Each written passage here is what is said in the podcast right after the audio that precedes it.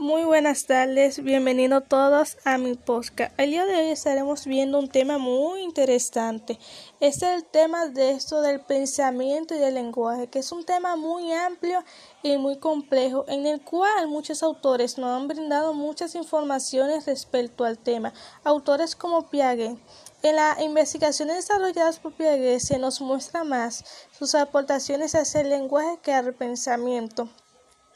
Él decía que el pensamiento, según Piaget, sostiene que se aparece en un momento de transición entre la inteligencia sensoromota y la que se va desarrollando en el periodo eh, preoperacional, debido a los aportes y sincronización de la inteligencia sensoromota y la función simbólica.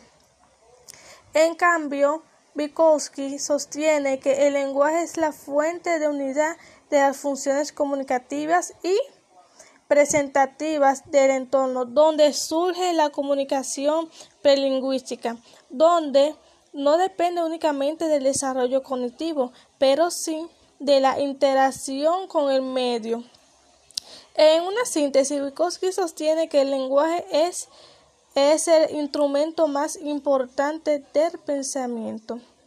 De acuerdo con esto, eh, lo que nos dice el autor Brunner, eh, donde él dice o afirma que el pensamiento se acomoda al lenguaje y que es necesario un nivel mínimo de desarrollo mental en el niño previo al lenguaje. El lenguaje es el agente del desarrollo cognitivo y sugiere que la familia y la escuela son muy importantes el desarrollo del lenguaje y del pensamiento, ya que de allí el niño debe de aprender a usar el lenguaje en ausencia de los contextos inmediatos.